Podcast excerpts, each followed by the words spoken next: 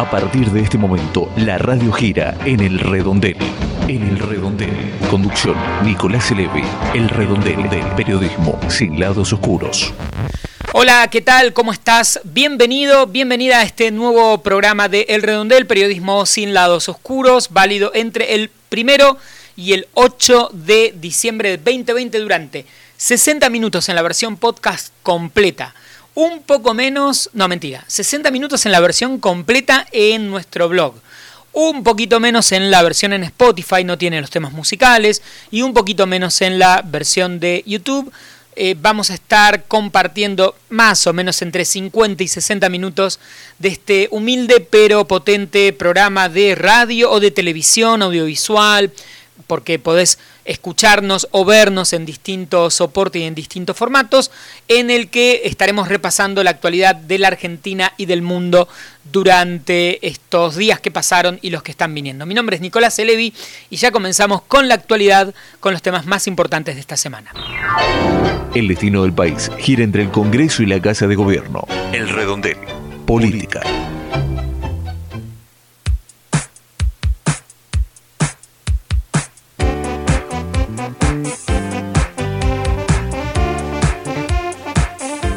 Bien, ya estamos en el primer bloque del programa y te quiero recordar que todo, absolutamente toda la información de contacto del programa, cómo escucharnos, cómo descargarnos, cómo seguirnos, el link a Spotify y a YouTube, todo eso está, las redes sociales, todo está en elredondel.wordpress.com. Elredondel.wordpress.com es nuestro blog y ahí tenés toda la info eh, para poder seguir este eh, programa. Vamos a comenzar con los temas más importantes de la Argentina en estos días.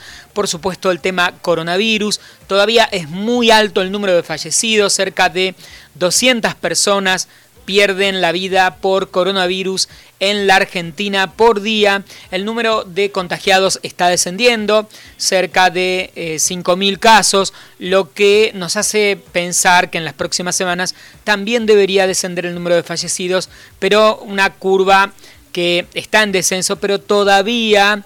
Eh, es preocupante, sí, es preocupante. No ha sido el fenómeno, como lo venimos planteando acá en el programa, similar a lo que ha ocurrido en otras partes en Europa, que han sido picos muy altos, muy cortos y luego una bajada bastante pronunciada, tanto en la primera como en esta segunda ola que estaría aflojando en, estas, en este principio de diciembre. Ya estaremos hablando un poco de eso en el bloque de actualidad internacional. Esperando el plan de vacunación, no solo en la Argentina, todo el mundo lo está esperando. Seguramente Gran Bretaña empezará temprano, Estados Unidos eh, también. Y acá estamos hablando de mitad de enero para empezar la vacunación especialmente de los, eh, las personas de mayor edad, eh, la gente que trabaja en salud, seguridad. Se habla también de maestros, maestras para que el sistema educativo pueda en lo posible eh, volver a la normalidad sobre febrero-marzo eh, y eh, la gente que tiene enfermedades previas que pueden complicarse con coronavirus. Así que el panorama por estos días es más o menos así. Sigue habiendo casos. Hay mucha o una idea instalada de que en general lo peor ya pasó. lo que por otra parte, al igual que ocurrió en Europa, nuestro espejo, implica que la gente se relaje bastante más en los cuidados y en los controles, pero cuidado porque no es que no hay contagios. ¿sí? Hay contagios y sigue habiendo gente enferma, las terapias intensivas no están en, en el 70%, pero tienen ocupación en el AMBA y en otras zonas del país también es importante. Ni que hablar ya a esta altura luego de, seguramente vos que estás del otro lado, ya conociste, si no, no pasaste vos por el COVID, alguna persona, y em, estamos discutiendo y hablando con las personas que ya, los medios no tanto, pero si conocemos a alguien que pasó por la enfermedad, sabemos que eh, hay restos, hay rastros de haber padecido coronavirus y en algunos casos son preocupantes. En el bloque de internacionales hablaremos de lo que ocurre en Uruguay, que en estos días aparentemente algunos epidemiólogos ya hablan de que entró en una especie de curva exponencial y todo lo que logró durante buena parte de 2020 ahora eh, parece que está un poco fuera de control. Ya lo hablaremos eh, un poquito más adelante. Vamos a algunos otros temas de actualidad nacional. Finalmente, mucha, mucho movimiento en el Congreso. Los, la Cámara de Diputados aprobó los cambios en la coparticipación que le permitirían eh, obtener un punto más de coparticipación a la provincia de Buenos Aires en desmedro de la ciudad de Buenos Aires. El momento en el que se rompió esa luna de miel que habíamos visto entre Alberto Fernández y Horacio Rodríguez Larreta y que, em, bueno, lo que plantea es, o lo que se terminó resolviendo desde el gobierno, luego de la crisis, ¿se acuerdan, no? Parece que fue hace mucho, la crisis de seguridad en la provincia, los policías de la provincia de Buenos Aires que reclamaban mejores condiciones, había que buscar fondos de algún lugar y lo que el gobierno nacional planteó es hay un punto de coparticipación mal calculado que de la nación se envió a Ciudad de Buenos Aires una vez que se traspasó la Policía Federal a la ciudad, ese dinero sobra, no teóricamente el origen de ese dinero traspasado era sostener la policía de la ciudad, pero estuvo mal calculado, es dinero de más. La nación eh, decide reenviarlo a provincia que tiene necesidades más graves, provincia de Buenos Aires, al menos el punto de vista del gobierno, que Ciudad de Buenos Aires necesidades presupuestarias y a partir de esto, eh, bueno, la, el, proyecto, bueno, la, movida, ¿no? La, discusión, ¿se acuerdan? Una cadena. El Rodríguez Larreta hablando de em, llevar esto a la Corte. No sé si esto terminó en Corte Suprema eh, todavía o no o, si se planteó, es un problema de coparticipación en general, interviene la Corte Suprema de Justicia de la Nación. Eh, pero por lo pronto diputados avanzó con la ley, ahora vuelve al Senado y habrá que ver qué es lo que ocurre. Mientras, del otro lado, en el Senado, el lado de Hipólito Yrigoyen, el Senado aprobó el proyecto del Ministerio de Economía que prohíbe al Ejecutivo tomar deuda extranjera e incluso negociar acuerdos con el Fondo Monetario sin aval del Congreso. Lo que, em, lo que plantea en definitiva este proyecto de ley es algo más de control sobre el tema del dinero que se pide, que el Estado pide y que nos complica a todos los que somos grandes. Eh, bueno, crisis de deudas, eh, crisis de deuda soberana, un clásico en la Argentina, con default, la última eh, deuda del 2015 a 2019, el pedido de préstamo con el fondo, la renegociación actual, es un clásico en la Argentina. Eh, parte de esas deudas, a veces no, sobre todo los acuerdos con el fondo, los puede resolver el, poder ejecutivo directamente y eh, ahora el Senado envía esto a diputados para que se convierta en ley. Entonces, si un presidente quiere hacer algún acuerdo con de, pedido de préstamo o, de renegociación. Todo esto debería tener como al menos el contralor del Congreso. Bueno, una, una voz más, después veremos qué termina ocurriendo en el marco de todo esto. Eh, ¿No? Porque echa la ley muchas veces también echa las trampas. Pero por lo pronto son dos de estas noticias importantes de estos días del ámbito parlamentario. En las próximas semanas aparecerá el proyecto de interrupción voluntaria del embarazo, la legalización del aborto, eh, que podría tratarse hasta el 28 de febrero porque hay convocatoria a eh, sesiones extraordinarias del 11, 12 de diciembre hasta el 28 de febrero.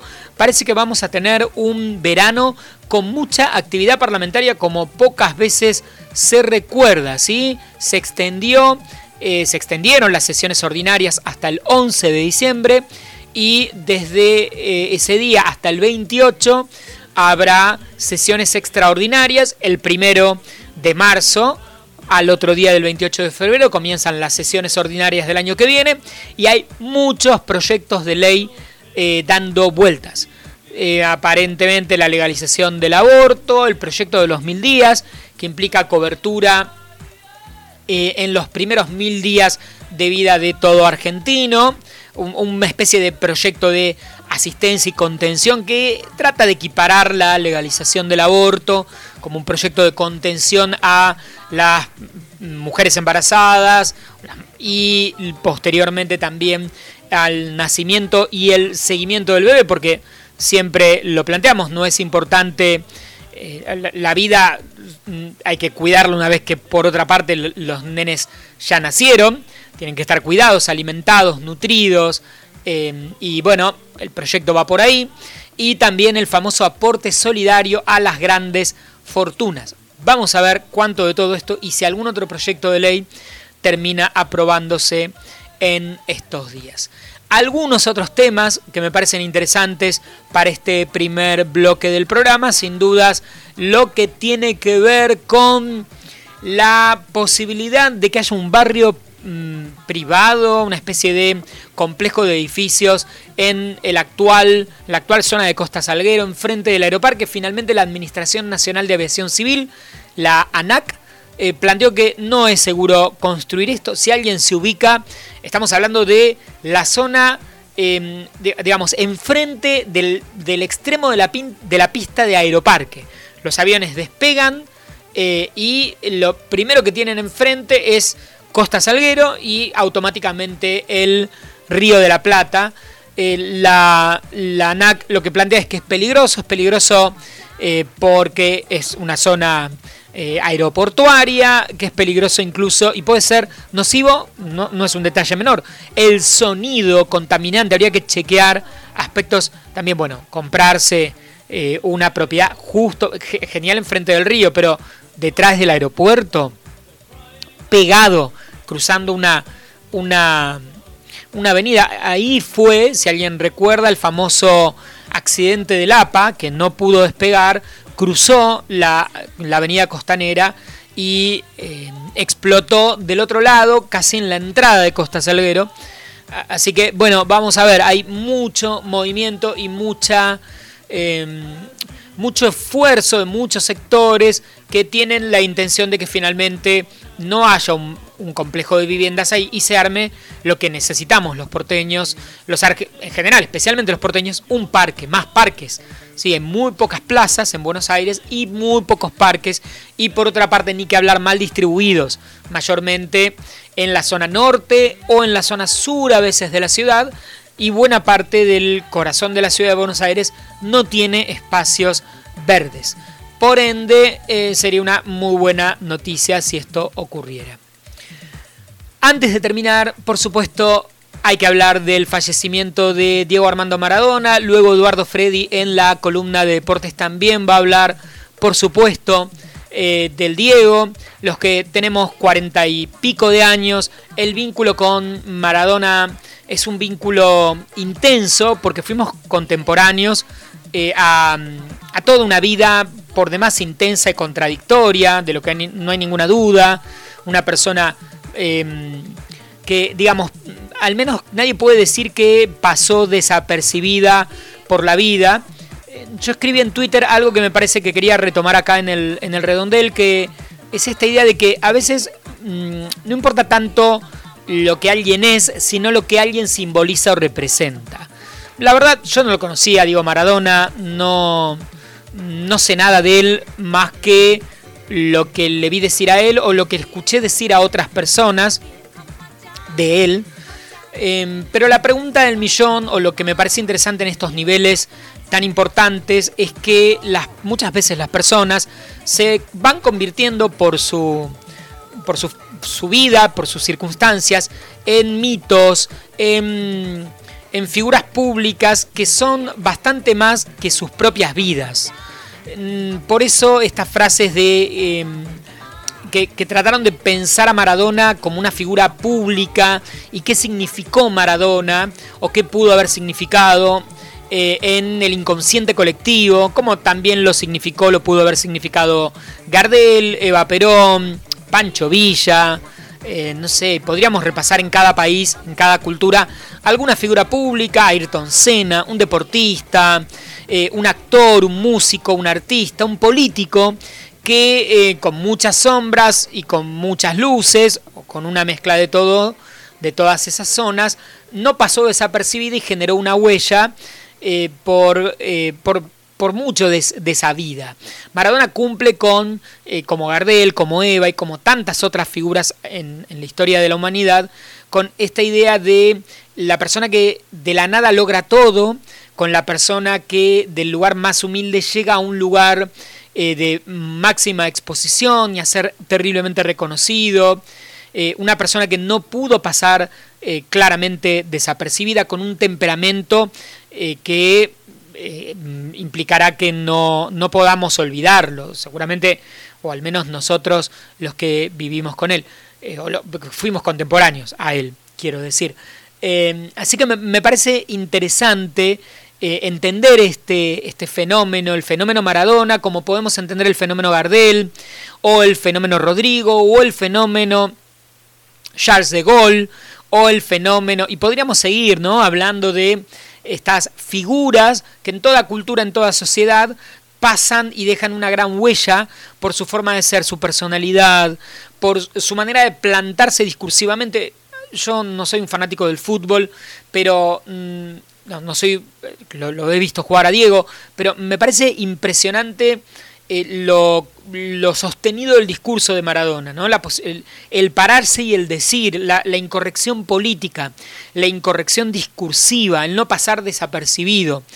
El, mucho del discurso del, del Diego, del 10, es lo que quizás haga que eh, se haya convertido en un ídolo eh, popular o en una figura mítica eh, o en una figura tan recordada y tan atractiva en todo el mundo.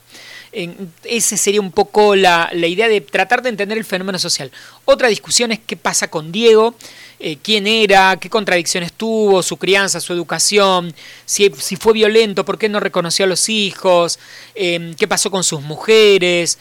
Hay otros temas que podemos discutir, me parecen válidos, eh, que que hablan de justamente esas oscuridades muy profundas y que eh, las tenía él como mucha gente las tiene. Diego eh, se volvió una figura pública eh, y bueno, con todo eso, con, con, todo eso, con su magia deportiva, con su juego, con su incorrección política, con su discurso, con su manera de pararse, con su carisma, nadie va a dudar de eso, y también con todas estas zonas que estaban ahí y que, bueno, seguramente un psicólogo hubiera podido eh, ayudar a llevar, porque hay mucho ahí de orden, del orden psicológico, ¿no? La construcción de la personalidad de Maradona, que explica buena parte de algunas de esas conductas en la vida. Eh, por último, lo de Diego abrió una nueva puerta en estos días, que me parece quiero traer acá al programa, eh, esta discusión eh, que empieza por el, no, reconocimiento de los Pumas, el no haber podido em, aceptar o levantar la camiseta de regalo de los All Blacks. Y luego a partir de eso el llegar a los tweets de em, rugbyers que hoy tienen 27 años de hace 8 años atrás, 19, 20 años, con mensajes xenófobos, judeofóbicos, aparofóbicos, discriminación al extranjero, al inmigrante, al judío, al pobre. Eh, un, tono de mensajes en las redes sociales de al menos tres líderes de, la, em, de los Pumas eh, que fueron realmente conmocionantes, impresionantes. No hablamos de discursos o de tweets de chicos de 14 años, estamos hablando de personas adultas que ya jugaban al rugby, 20 años de edad, eh, que ya formaban parte de la Unión Argentina de Rugby o estaban en torneos de importancia, de un nivel de violencia y de agresividad que nos vuelve a hacer pensar, eh, bueno, más allá de estas historias puntuales de estas tres personas, eh, sobre los problemas que tenemos en la sociedad y en algunos sectores más que en otros de eh, la eh, extrema discriminación y naturalización de la discriminación a todo lo que acabo de nombrar, lo distinto, lo diferente, aquello que no sea como yo. homofobia, parofobia, xenofobia, judeofobia, prácticamente todo. Prácticamente todo lo que no cumpla con mi estereotipo. Que eh, tema importante que venimos hablando tanto acá en el redondel de los discursos de odio. Eh, en el mundo es un problema eh, importante. Acá tenemos algo como una expresión, ¿no? de esto y cómo ocurre acá en la Argentina en algunos sectores, en algunas personas, en algunos grupos. Me parece que es un tema que es importante, interesante pensarlo. Por otra parte, como soy periodista, soy profesor de comunicación, claramente nadie está asesorando en comunicación a mucha gente eh, y no mucha gente está pensando que siempre lo planteamos, que todo lo que uno dice en redes sociales es un espacio público, que hay que, eh, mi abuela decía, hay que pensar, hay que contar hasta 10 antes de abrir la boca, de alguna manera hay que eh, contar hasta 10 antes de tuitear, igualmente, claro, si yo realmente pienso lo que digo, ahí no hay nada para contar hasta 10, porque yo lo que estoy escribiendo es lo que pienso, lo puedo, puedo contar hasta 100, pero voy a seguir escribiendo eso si es lo que pienso. Ahora, independientemente de todo eso, eh, llama mucho la atención cómo eh, todavía hay gente que no dimensiona el peso de sus palabras en espacios públicos como redes sociales, eh, como, bueno, lo que fuere. No, no piensan las consecuencias y esto empresas, gobiernos, instituciones, políticos, figuras públicas, uno que viene de la comunicación realmente le, llama la atención. En este, digo, cualquiera puede decir cualquier cosa, pero en este caso se complica un poco más porque eh, estos tres adultos jóvenes representan a una organización como la UAR, eh, que representa un deporte eh, que tiene ciertas normas, ciertas reglas y que por otra parte hace mucho hincapié en el tema de los valores. Quizás a diferencia de otros deportes que no, no trabajan esto, ¿no? Muchos deportes que simplemente se juegan pero no, no suelen decir nosotros tenemos, nuestros valores son especiales. Entonces, eh, si uno promete eso, luego hay que sostenerlo y cumplirlo. Eh, y quizás esto es lo que sin dudas estamos viendo en estos días. Vamos a hacer un poco de música, eh, si les parece, escuchar algo de música. Y luego llega Eduardo, que vamos a volver a retomar el tema Maradona desde algún otro lugar. Vamos a hablar de eh, información internacional en un rato. Todo esto aquí en El Redondel Periodismo sin lados oscuros. No te muevas. Bueno, sí, movete, eh, pero seguí escuchándonos, seguí viendo. Buscando ser fieles al lema Un oído atento y un corazón abierto al que sufre, los voluntarios del teléfono de la esperanza atienden humana y espiritualmente durante las 24 horas a las personas que se encuentran solas, angustiadas, deprimidas, sin trabajo, con ideas o intentos de suicidio, ofreciéndoles una escucha activa y orientación concreta según su problemática. El teléfono de la esperanza es el 4743-0050. Del otro lado, y en cualquier momento, alguien, velando, ofrece su ayuda las 24 horas. Ya estamos en el bloque del medio del programa, el momento para recordarte dónde estamos, dónde podés escucharnos, cómo podés seguirnos.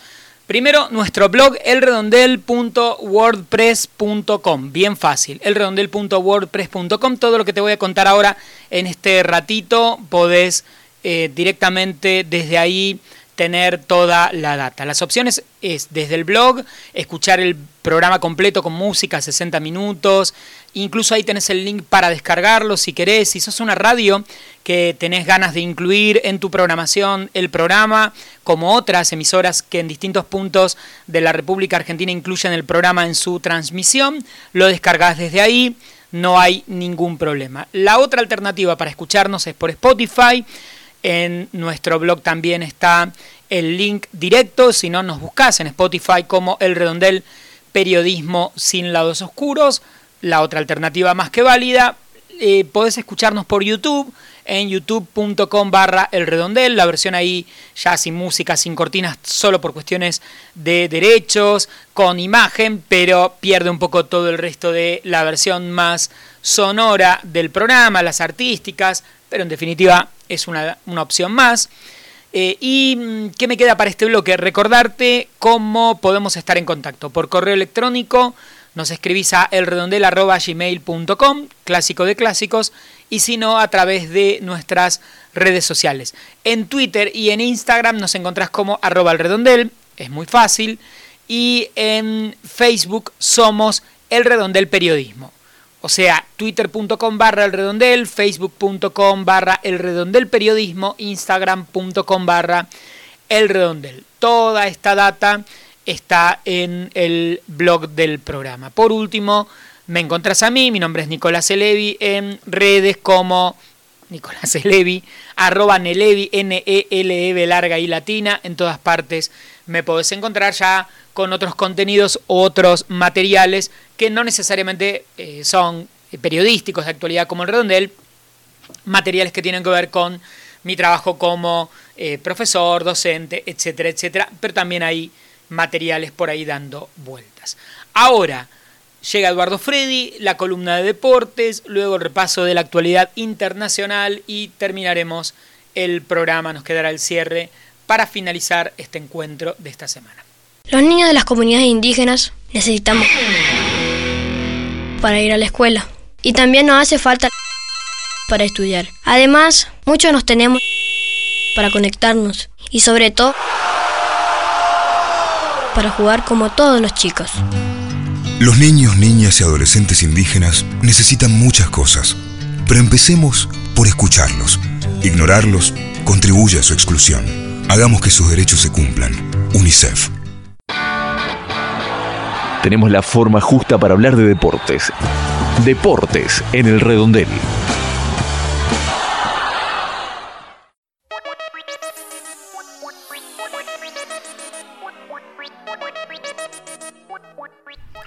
Muy bienvenidos a esta nueva edición de la columna deportiva en el redondel. Y hoy no estamos con eh, el ánimo con que siempre nos encontramos con todos ustedes.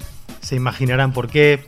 La muerte de Diego Armando Maradona nos sorprendió a todos, casi como, como su última jugada. Maradona se la pasó sorprendiéndonos y por otro lado eh, acostumbrándonos a la sorpresa, pero esta, esta última jugada fue eh, la más dolorosa y, la que nunca hubiéramos querido eh, vivir, por lo menos en, en, lo inmediato.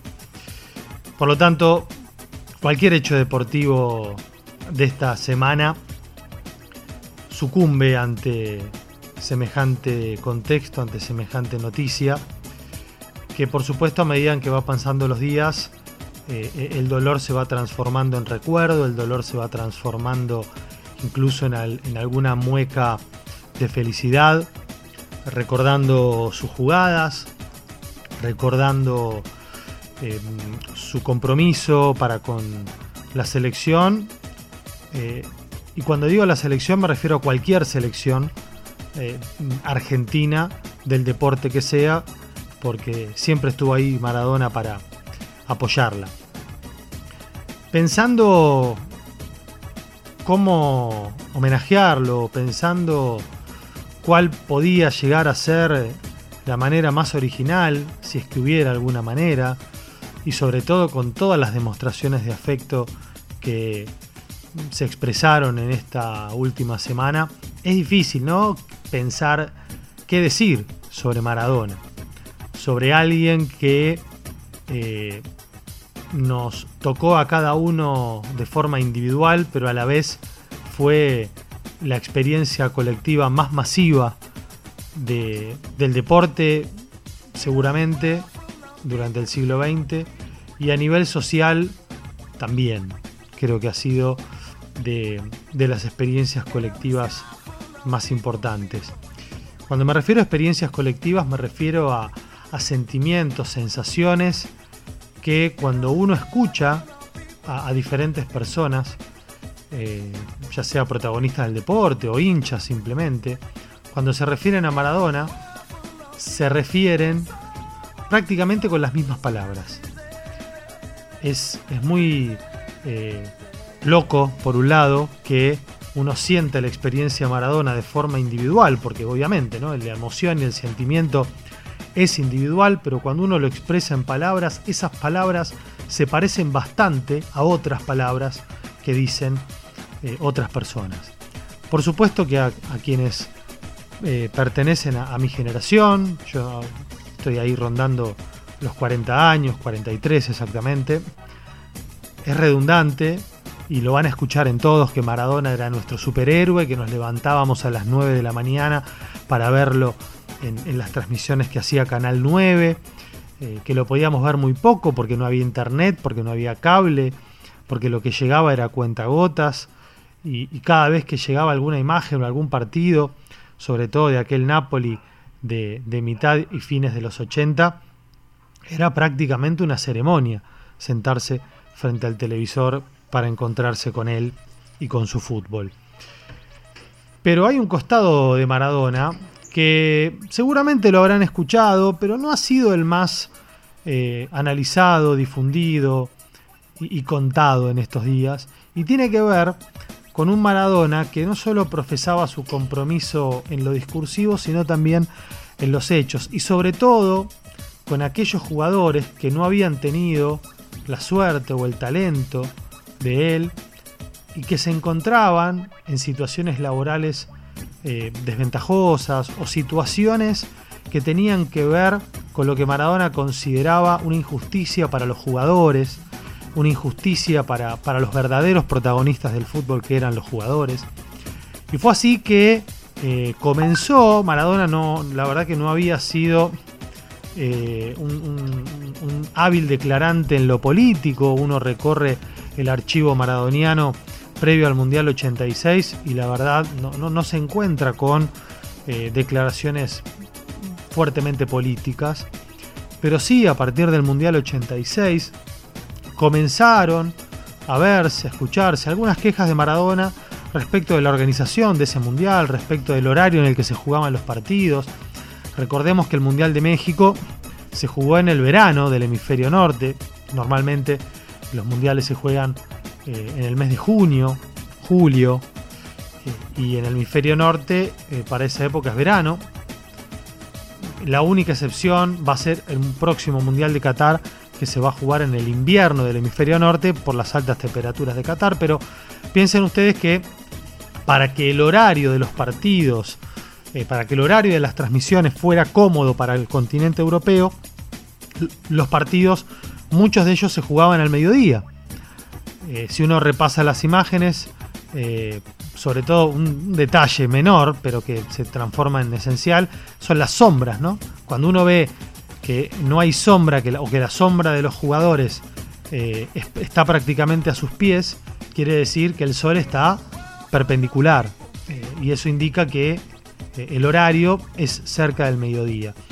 Y Maradona se quejaba por esto y le reclamaba eh, a, Joao Belange, el, presidente en aquel momento de la FIFA, y a Blatter, que era el secretario general, eh, y se quejaba porque eh, no se cuidaba el jugador, no se cuidaba el verdadero protagonista, y chicaneaba, por ejemplo, a Joao Belange, al que acusaba, más que acusaba, lo describía, porque era cierto lo que decía Maradona, que nunca había jugado al fútbol y que el único deporte que había practicado en su vida era el waterpolo, que de hecho era cierto. Esto se da, ¿no? Muchas veces, en, sobre todo en el fútbol, que eh, sus dirigentes o, sus máximos dirigentes eh, no suelen ser o no suelen venir del campo de juego.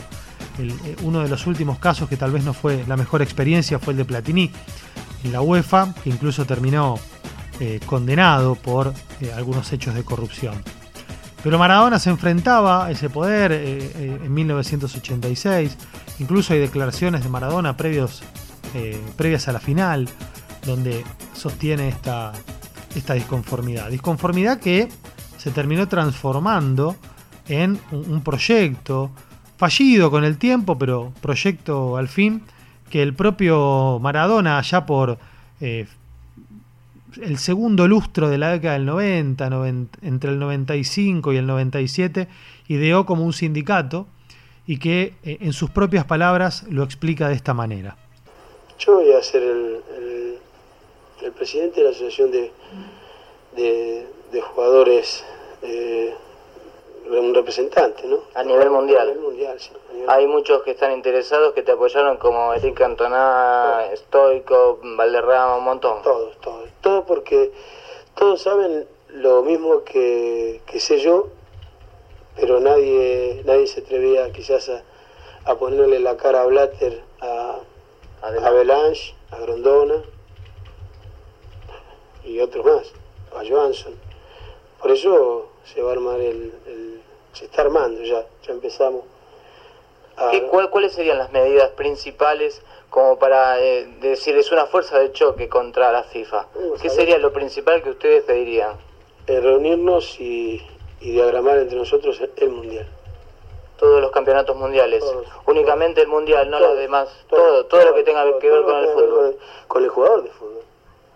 Con el jugador de fútbol no puede ser que ellos diagramen sin, saber, sin haber, sin haber jugado, sin haber, sin haberle preguntado a un jugador qué siente en un mundial. No hay, no hay, no tiene ningún derecho.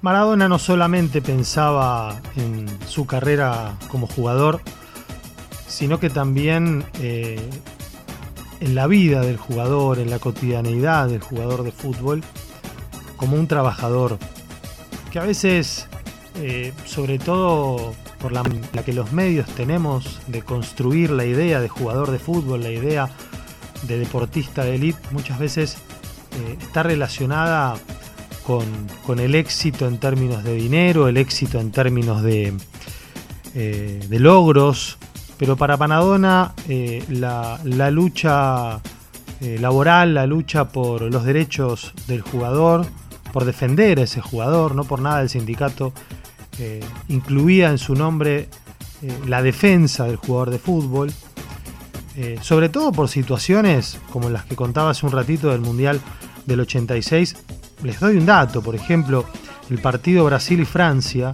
se jugó a 1700 metros de altura, que es lo que cuenta eh, con los que cuenta la ciudad de Guadalajara, y con 40 grados. ¿sí? Esto era porque, como les decía recién, había que transmitir los partidos a Europa en horarios de la tarde eh, para hacer eh, más cómoda la visualización en ese continente. Eh, lo cierto es que esto le costó a Maradona, le costó mucho en su carrera.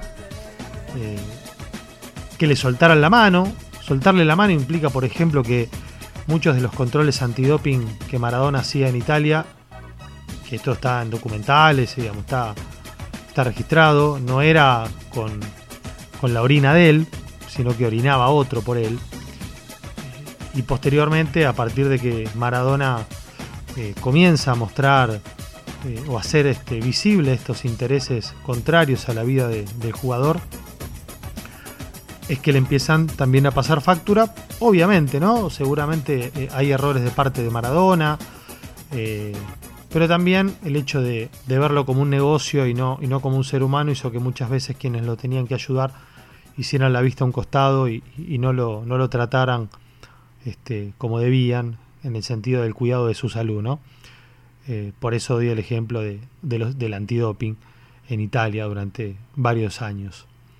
Quería traer este recuerdo de Maradona porque su, costado sindical, su costado de compromiso con, otros compañeros de trabajo, a veces uno escucha a los jugadores y, muchos de ellos parecieran no saber de dónde vinieron. Algo que a Maradona le molestaba sobremanera era justamente eso, ¿no? Que que el jugador de fútbol no, no reconociera sus orígenes o los abandonara. Uno viéndolo a Maradona eh, saca algunas conclusiones y piensa, ¿no? Eh, una cosa es eh, una persona que, que, gana mucho dinero y que es rico, y otra cosa es las personas que piensan como ricos. Y Maradona nunca dejó de pensar en sus orígenes y, y en recordar todo lo que no había tenido mientras eh, no era Maradona y era el Pelusa y era el Dieguito. Este fue nuestro homenaje, nuestro humilde homenaje en la columna del Redondel. Mi nombre es Eduardo Freddy. Lo vamos a extrañar, eh, lo voy a extrañar y nos veremos la semana próxima un poco mejor, tal vez ya con, con, este, con el duelo, eh, si se quiere, hecho o, a medio hacer, o, como decía el genial Inodoro Pereira, mal pero acostumbrados. Lo extrañaremos, el fútbol no será igual, pero nosotros seguiremos y nos volveremos a encontrar la semana próxima aquí mismo en el redondel, en esta columna deportiva. Si eh, me quieren contactar, lo pueden hacer por redes sociales, arroba edufredi en Instagram y arroba edufred en Twitter. Los dejo como siempre en la gratísima compañía de mi amigo y compañero Nicolás Elevi. El redondel, un espacio que nos incluye a todos. El redondel, arroba yahoo.com.ar. Se comenta, trasciende, se rumorea, se deja escuchar. Lo que se dice por fuera del redondel. Internacionales. ¿Cómo está el planeta? Mal, como siempre, no esperábamos nada de él, no nos está defraudando en lo más mínimo. Vamos a repasar algunas de las noticias más importantes de estos días. Por supuesto, el tema coronavirus.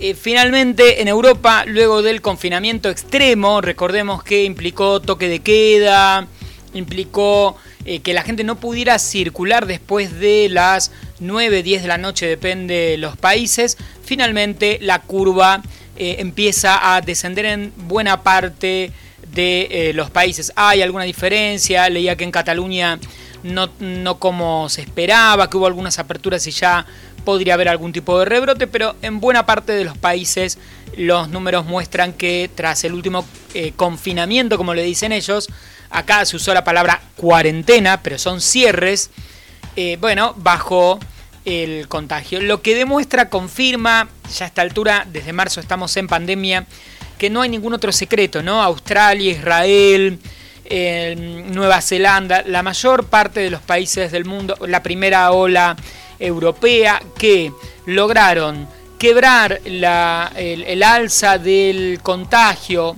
o detener la circulación, se logró por cuarentenas muy estrictas, como la que en la Argentina retrasó los contagios un tiempo, hasta que finalmente a medida que esa cuarentena no se, no se sostuvo más y se empezó a romper o ese confinamiento en la práctica no, no pudo sostenerse, bueno, terminó habiendo contagios. Por el momento, hasta que no, tengamos vacuna, el panorama es parecido.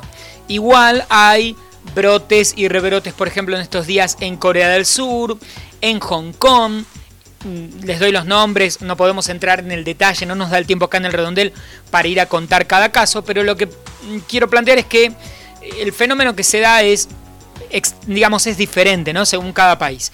Corea del Sur tiene rebrotes, Hong Kong tiene rebrotes, en Europa el rebrote fue hace un mes y ahora parece que está controlado, Estados Unidos hay zonas del país en las que no hay para nada un control y un quiebre de eh, la curva y de los contagios. Uruguay, lo decíamos al inicio del programa, está con números que em, sorprenden porque hay una multiplicación exponencial como suele ocurrir en estos casos. 500, 600 casos en un fin de semana en un país que tiene solo 3 millones de habitantes. Eh, son números, números altos y que muestran que por algún motivo interesante para discutirlo, acá lo hablamos en su momento, esencialmente porque Uruguay tiene dos fronteras con dos países que cerró, con Brasil y con la Argentina, pudo en una comunidad pequeña, en un país pequeño, mantener bajo el número de contagios. Algo parecido le ocurrió en algún momento a Paraguay, que pudo eh, frenar el ingreso y el egreso de personas, por ende mantener esto con más control. Pero eh, bueno, no, no, es tan fácil eh, ni es tan perfecto lograr esto. Y finalmente, cuando en el AMBA cae del otro lado del río los números bajan, de este lado, del otro lado, están subiendo. Así que hay que estar más que atentos a eh, este problema que quizás, este grave problema de, de, la humanidad en este siglo XXI, que sin dudas es la pandemia del coronavirus y que quizás con suerte con las vacunaciones masivas se empiece a controlar o a, eh, dar un poco de esperanza de que eh, haya mayor grado de normalidad en la vida cotidiana y por supuesto expectativas económicas favorables, mm, porque bueno, claramente todo está armado, como hemos dicho acá en el programa desde el inicio, para que la gente salga, consuma, compre, mm, se mueva, trabaje, es una sociedad que está que funciona así. Si no puede funcionar así, deja de funcionar. ¿sí? el turismo, todos los temas de los que el entretenimiento, la industria del entretenimiento. Así que estos son las novedades eh, que tienen que ver con el coronavirus en general. En Estados Unidos cada vez todo se prepara, se van dando los pasos necesarios para la asunción de Joe Biden y finalmente terminar al menos con estos cuatro años de Donald Trump. Hay mm, ya funcionarios nombrados, muchas mujeres en el gabinete y en cargos importantes de la gestión de Biden y Kamala Harris. La nombro porque me parece que mm, va a marcar sin dudas la dinámica del gobierno. Es una vicepresidenta que pareciera que va a tener un perfil un poco más alto que otros a lo largo de la historia de Estados Unidos. Esto en Estados Unidos, en Gran Bretaña estamos ahí cerca de finalmente el famoso Brexit que quedó un poco opacado por todo lo que pasó este año, pero que es un tema que sigue preocupando, imagínense, con la crisis más importante en la economía británica en 300 años. El otro día lo publicaba el Guardian en Londres. Eh, y mientras eso ocurre, el Brexit, que ya muchos economistas planteaban que podía implicar una gran, eh, un gran problema económico, a esto súmenle la pandemia, es uno de los temas de estos días. Y finalmente las terribles manifestaciones en Francia, eh, porque como ustedes saben, en los países del primer mundo nunca pasa nada, pero sí pasa y mucho, y acá en el redondel siempre lo contamos, manifestaciones, eh, porque esencialmente, si no lo escucharon, lo, repasamos, si no lo escuchaste rápidamente, hay un proyecto de ley que ahora el gobierno aparentemente modificaría, que incorpora un artículo que plantea que las personas que filmen o graben a policías en operativos en la vía pública podrían ser detenidas. Y a partir de acá, bueno, las manifestaciones en la calle, porque lo que plantean es que justamente es este, esto como lo que pasó en Estados Unidos con George Floyd y otros tantos casos en, eh, acá en la Argentina, en el resto de América Latina, en Chile, el hecho de que los ciudadanos filmen, graben los, em, los operativos policiales o el accionar de las fuerzas de seguridad policiales es lo que en muchos casos ha permitido eh, que la sociedad, incluso los gobiernos, se enteren, conozcan que se eh, violaron leyes, que las policías o fuerzas de seguridad que deberían prevenir eh, que no se viole la ley, en algunos casos violaron sus propios códigos o hasta incluso violaron, violaron leyes, ¿no? Asesinaron, dispararon con alevosía, o sea, cometieron delitos. No solo no impidieron que se cometieran, sino que los cometieron. Con lo que esto se explica o esto explica eh, la manifestación tan fuerte que se dio en París en este eh, fin de semana, que se suma a dos hechos no menores, el desalojo de un campamento de migrantes en una especie de, eh, desalojo violento por parte de la policía que conmocionó a París y el caso de un, un productor que eh, fue golpeado en el interior de su local porque estaba en la vía pública fuera del horario que debía estar. Algo parecido ocurrió acá en la Argentina, en Colombia, en Colombia, ¿se acuerdan en Bogotá? Los, los hechos en Bogotá, ese creo que era un médico que salió a comprar algo fuera del horario del toque de queda. En Colombia hubo toque de queda en Bogotá y la policía lo detuvo y lo mató. Acá no lo, no lo matan lo golpean, queda grabado en cámaras de seguridad y eh, bueno, eh, por supuesto en medio de todo, súmenle el hecho de que esta persona era de piel negra, lo que suma a que eh, también se entremezcle no solo el caso de violencia policial, sino denuncias por racismo, por encima discriminación. La persona agredida incluso dice que lo insultaron por ser negro.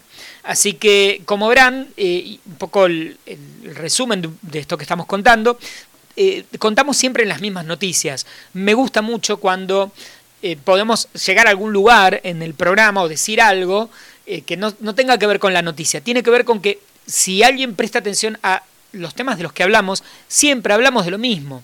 Siempre son las mismas noticias o hechos muy parecidos que ocurren en países del primer mundo, del segundo mundo, del tercer mundo y del cuarto mundo, un poco más o un poco menos, más agresivas o menos agresivas, pero hay como eh, parámetros o historias que se repiten que son relativamente universales, igual de dolorosas muchas veces y em, con, situaciones bastante parecidas, ¿no? A veces este, tenemos esta idea de que lo que nos pasa nos pasa solo a nosotros. Bueno, quizás nos pase de una manera a nosotros, a los argentinos, eh, pero cuando empezamos a ver qué ocurre en otros países, bueno, algunas cosas se parecen mucho y a veces incluso eh, se dan hechos hasta peores o más graves, o que uno puede decir qué suerte que acá eso no ocurre, o no ocurre tanto o no tan frecuentemente.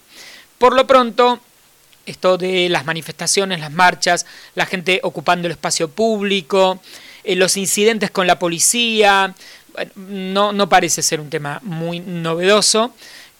por supuesto no estoy diciendo que esté bueno que ocurra, al contrario, pero sí son temas bastante universales, lamentablemente.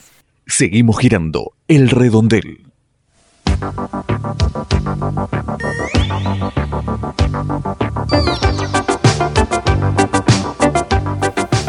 Bien, últimos, minutos del programa. No quería terminar el programa de hoy sin hacer alguna mención al lado B del fallecimiento de Diego Armando Maradona, que eh, sin dudas tiene que ver, para no entrar en los detalles, que seguramente otros periodistas lo van a hacer mucho mejor, de eh, su muerte, por qué murió, los vínculos familiares y eh, entrar en esa zona. Pero sí me parece interesante pensar, discutir, detenernos en el tema del velatorio y los problemas de organización, de responsabilidad y de riesgos eh, que implicaron ese, ese, velatorio en esa dinámica, la incapacidad organizativa que, es, que pudimos ver.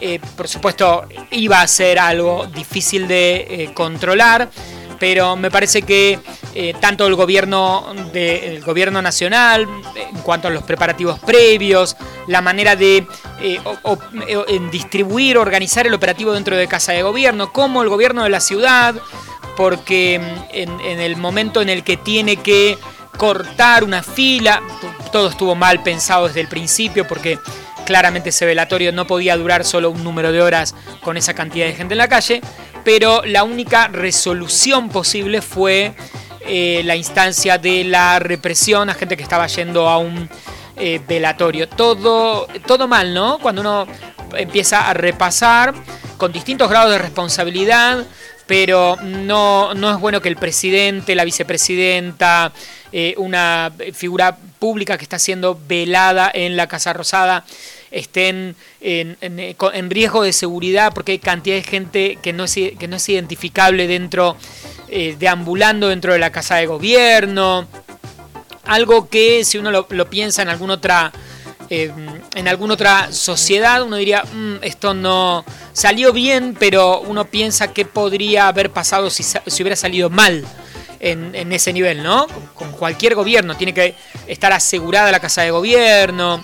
No, no se pensó, no lo pensó creo el gobierno nacional, tampoco estuvo a la altura el gobierno de la ciudad y bueno, también me parece interesante discutir hasta dónde los familiares tomaron dimensión de que si el velatorio ocurría en casa de gobierno, tanto los familiares como el gobierno nacional, si el velatorio de Diego ocurría en eh, la Casa Rosada, quien iba a tener que imponer normas o condiciones sobre cómo eso iba a ocurrir era, en definitiva, el gobierno, porque eh, aceptaba, se suponía la familia, que este velatorio tenía un rango de eh, un velatorio de, Estado, ¿no? Un velatorio en el que el Estado se hacía cargo de la organización y también de muchas de las condiciones.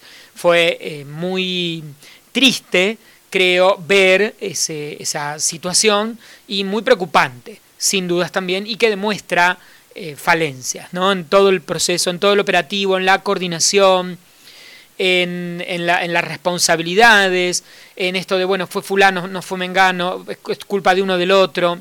Bueno, un tema que eh, no me parece para nada menor y quería al menos hacer una mención. Por suerte, eh, pudo haber sido mucho más grave todo y no lo fue. Mi nombre es Nicolás Elevi, arroba Elevi en todas las redes. Como siempre, gracias por haber estado del otro lado, siguiendo, escuchando, viendo el redondel periodismo sin lados oscuros. Si todo sale bien, en siete días hay un nuevo programa para repasar la actualidad de la Argentina y del mundo, escuchar un poco de música y hacer periodismo sin dobleces. Cuídense, cuídate, nos vemos. Besis, chau chau. El mundo, la taza de las mañanas, el redondel, siempre cerca.